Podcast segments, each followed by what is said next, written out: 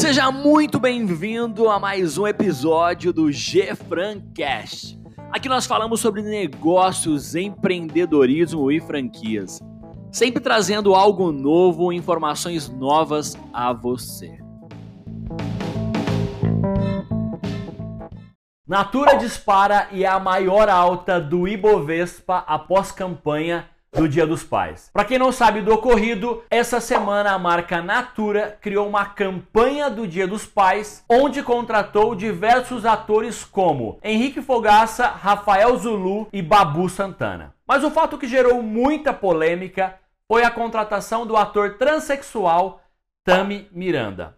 O fato repercutiu tanto que tiveram pessoas pedindo boicote da marca, como também do lado oposto influenciadores apoiando. Com o ocorrido, a marca Natura ganhou uma grande visibilidade e teve um aumento de 21 mil seguidores, como também um crescimento de 10% em suas ações. Logicamente que a Natura sabia da tamanha polêmica que essa estratégia iria gerar, só que o pedido de boicote acaba sendo um tiro no pé, só reforça o posicionamento da marca. O fato é que a Natura não criou o tema, ela só se apropriou das transformações da sociedade para estrategicamente aumentar seu share de mercado, atingindo também o público LGBT. Agora você que está assistindo esse vídeo, não perca tempo com perca energia com preconceitos o certo, o errado. Eu quero que você desperte o seu mindset estrategista. A Natura desde 1974, sendo uma das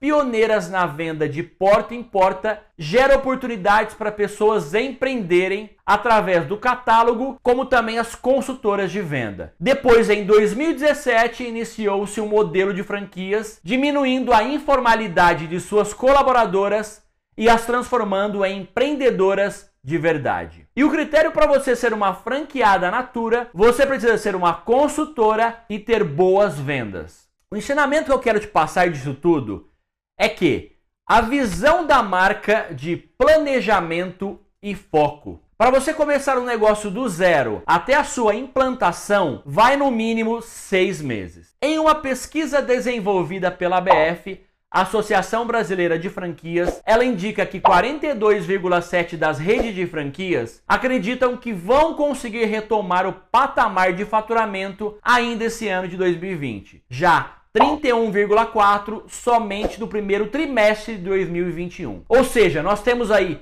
74% das redes de franquias que acreditam que prime... até o primeiro trimestre de 2021 retomam o seu faturamento ao normal. Ou seja, suas ações de hoje irão refletir no seu futuro. Você na tua vida profissional ou pessoal está com planejamento definido? E esse plano, se der errado, você tem um plano B? Eu quero que a partir desse vídeo você comece a enxergar os fatos por outros ângulos e traçar novos planos, tanto para sua vida pessoal ou profissional. E eu te encontro no próximo vídeo. Valeu!